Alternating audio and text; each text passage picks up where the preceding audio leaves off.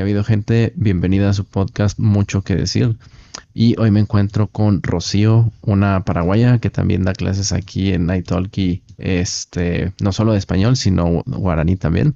Este, pues muchas gracias, Rocío, por, por aceptar la regrabación. ¿Y cómo andas? Cuéntanos. Hola, Martín. Primero que nada, gracias por la invitación. Y nada, estoy, estoy muy bien acá lista para hablarte de la planta más famosa de Paraguay y de nuestra, de nuestra pequeña gran tradición. Sí, y aparte el nombre, ¿no? De la bebida que muy particular, eh, bueno, voy a decir el nombre, el tereré, que de hecho es el nombre. Ajá, este, pero sí, primero cuéntanos, Rocío, este, pues esta bebida que tiene, primero que nada, de, de importancia, ¿no? Para los paraguayos, para la gente de Paraguay, que ah. representa. Bueno, para la gente de Paraguay, el tereré representa eh, algo más que una simple bebida. Es una tradición, algo que nos mantiene unidos como amigos y también es para como, es una forma de socializar allá. Eh, normalmente eh, en Paraguay quizás a algunas personas les dé algo de asco, pero nosotros compartimos como el mismo, lo que sería el mismo vasito con eh, con, la, misma bombilla. La bombilla sería como el popote y es súper normal para nosotros compartirlo. Eh, creo que la primera vez que, al, que vi a alguien que lo vio raro fue un extranjero, porque para ellos es como, uy, están usando el mismo, ay, qué asco, los gérmenes y cosas así. Ah.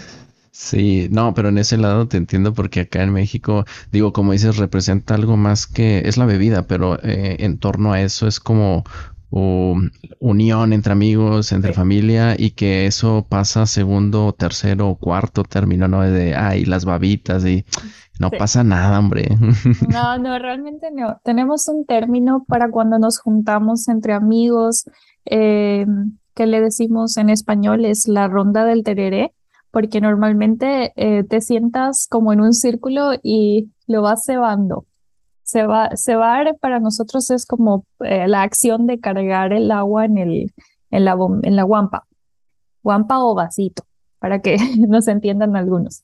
Y tenemos reglas, por ejemplo, eh, el primer, la primera vez que cebas en esa ronda, tienes que dejarle a Santo Tomás que se, que se beba toda el agua. Y es gracioso porque realmente se ve como el agua va bajando y es obviamente por, eh, por algún eh, acto científico, no es por algo sobrenatural, pero la gente anteriormente eh, pensaba que Santo Tomás tenía mucha sed y que por eso él siempre se tomaba el agua súper rápido, ahí, dejándolo como reposar un ratito. Después, a ver, ¿qué más? Oh, eh, la persona más joven de la ronda es la que tiene que cebar el tereré para todos.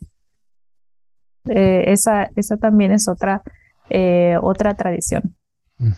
Oye, por ejemplo, la regla de dejar que Santo Tomás se tome el, primer, la primera guapa, sí, el primer tereré, es Santo Tomás de, de Aquino. El, sí, Santo Tomás de Aquino. Ah, ok, ok. Y este, fíjate, pues no sé, me imagino que es por el hecho de, de absorción de la misma hierba que se va. No, pero, pero está chido porque dices, ah, mira, se está bajando y es Santo Tomás que se lo está tomando. sí. Cuando yo era pequeña, mi papá me decía, no, hay que dejar a Santo, Tomás que se lo tome primero. Y me sentaba a mirar y el agua realmente se iba. Y para mí era algo súper wow cuando era pequeña. Obvio, ahora ya es algo normal, tipo, no es más algo súper raro o sobrenatural como solía pensar eso de cuando tenía cinco años. Sí, oye, ¿qué onda con esta hierbita, no? O sea, muy, muy particular el, el mate, ¿no? Que es con, el, con la que se prepara el, el tereré. Sí, sí, sí, se llama hierba mate y tiene un nombre científico que le pusieron, no sé quién le habrá puesto, no sé quién, quién, fue, qué, qué, científico fue, eh, pero se llama Ilex y lleva la palabra paraguayensis. Em, hoy yo descubrí que hay muchas variedades de Ilex, eh, que es la variedad de la planta, y le pusieron paraguayensis porque esa, la, la hierba mate nuestra es de nuestra región. Eh, después hay otras variedades. Descubrí también que hay otras de Estados Unidos, por ejemplo, que tienen también, solamente que ellos no eh, la procesan de la misma forma que nosotros lo hacemos allá para tomar tereré. Hoy en día el tereré se volvió tan famoso que hasta eh, la gente lo está tomando en Siria. tengo entendido que ya lo toman para allá también y se exporta muchísimo desde, desde Paraguay. Sí, exactamente. Es, em, es algo cultural que, pues de alguna forma, digo, con la globalización fue mm, cayendo a todos lados, ¿no? Y es lo chido, pero también, por ejemplo, ya con esto que nos cuentas, eh, se quedan con una idea también del significado, que no, como dicen, no es solamente tomarse el tereré y ya, sino que hay algo en torno a ello y que es mucho no sé, creo que en eso nos tenemos el, común denominador los latinos, que ya sea comida o una cerveza o lo que sea, es como que un pretexto para convivir, sí. con beber. Sí, para conbeber. es, eh, es, una, es una bebida que a mí me gusta muchísimo también, porque en Paraguay hace un calor horrible. Cuando hace calor, calor puede llegar a los 40 grados y para mí trabajar en Paraguay, estar cuando estoy allá, eh, a veces es como dicen que te entras a bañar y estás sudando en la ducha. Eh, es, es algo, es un escape a ese horrible calor, porque te pones una jarra con mucho hielo y tu guampa o tu, como tu termo con mucho hielo y con eso ya estás para escaparte del calor por la tarde. Sí, para refrescarse. Sí, es súper refrescante. Oye, y bueno, también te quería preguntar sobre el mm, modo de preparación, ¿no? Es así naturalito, ¿cómo se prepara? Y si, no sé, le pones algún saborizante extra o lo mejor es tomárselo así como viene eh, natural. Eh, depende, depende de cada persona, la verdad. Em, en Paraguay se toma se toma con la hierba que, ya la venden, que es para tereré. Y normalmente puedes elegir, em, mi favorita, por ejemplo, es la que lleva menta y una planta que se llama boldo, o menta y capí cedrón, que también es otro tipo de hierba, que son buenísimos para cuando estás muy mal del estómago o cuando eh, la comida no te asienta y cosas así. Es súper bueno y es la que yo más me tomo. Todas las que tienen menta, la verdad, me gustan mucho. Y después están las que son para tomar mate. Eh, mate es la versión caliente del tereré, para cuando hace frío. Eh, para cuando eso me gusta tomar la hierba que trae anís. el anís es buen sabor. Eso me gusta mucho también el, el anís. Y otra cosa que te quería preguntar es, no sé, hablando de un promedio, como cuántos tererés se echa una persona en Paraguay al día. Vamos a decirlo al día. al día. Ah, bueno.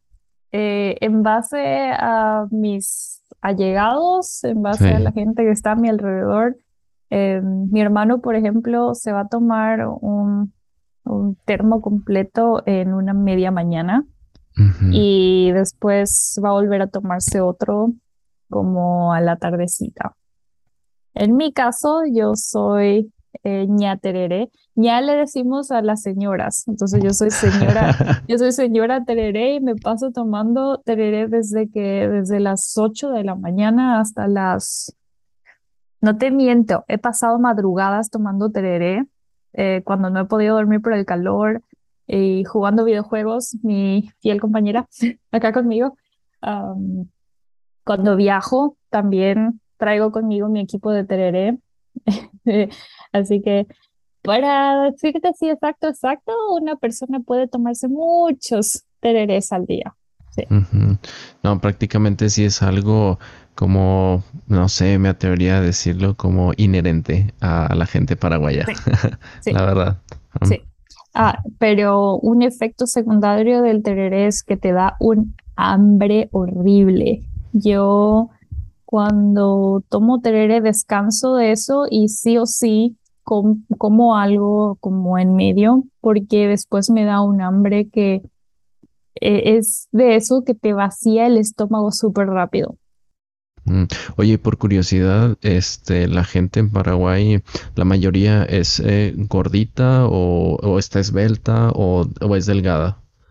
Ah, pues yo diría que se dice que hay un índice de obesidad que está subiendo, pero la gente que yo veo en la calle, al menos en mi ciudad, es muy activa.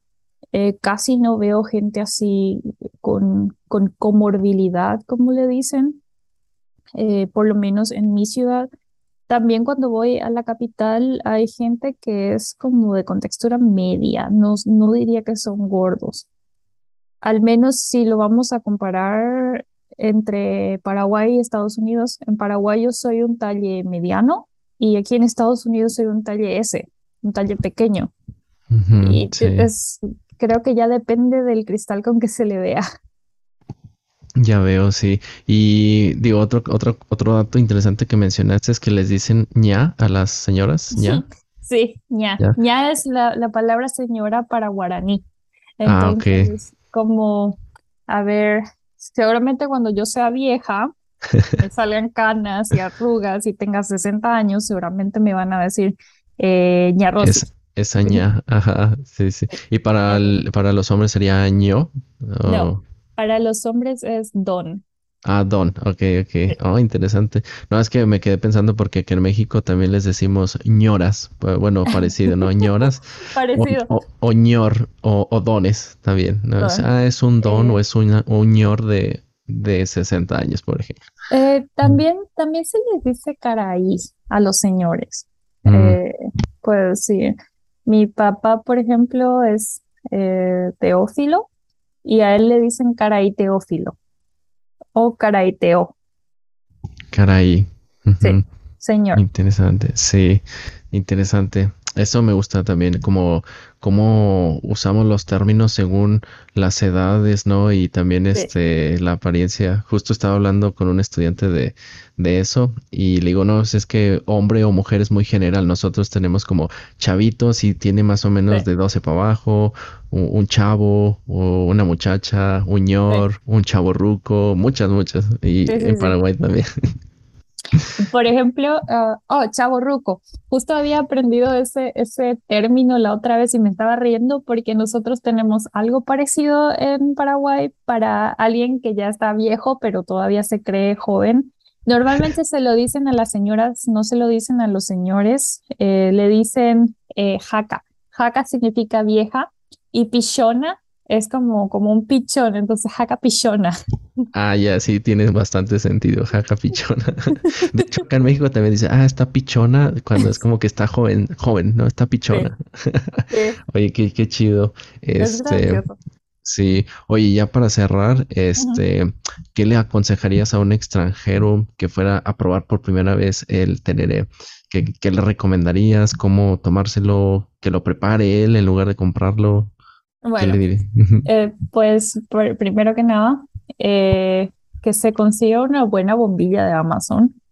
Ok, bombilla le decimos a, la, la, pajilla que viene con un filtro especial. No se vayan a comprar una bombilla para, para la electricidad o algo así. Eso es diferente.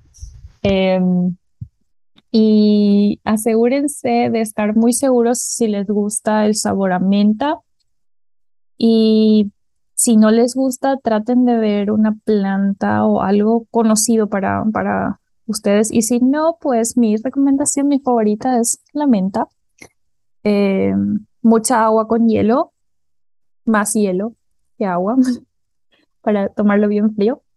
Y no esperen, como hizo una amiga mía que es extranjera, esperó una noche completa para que se Santo Tomás se tomara su, eh, su agüita.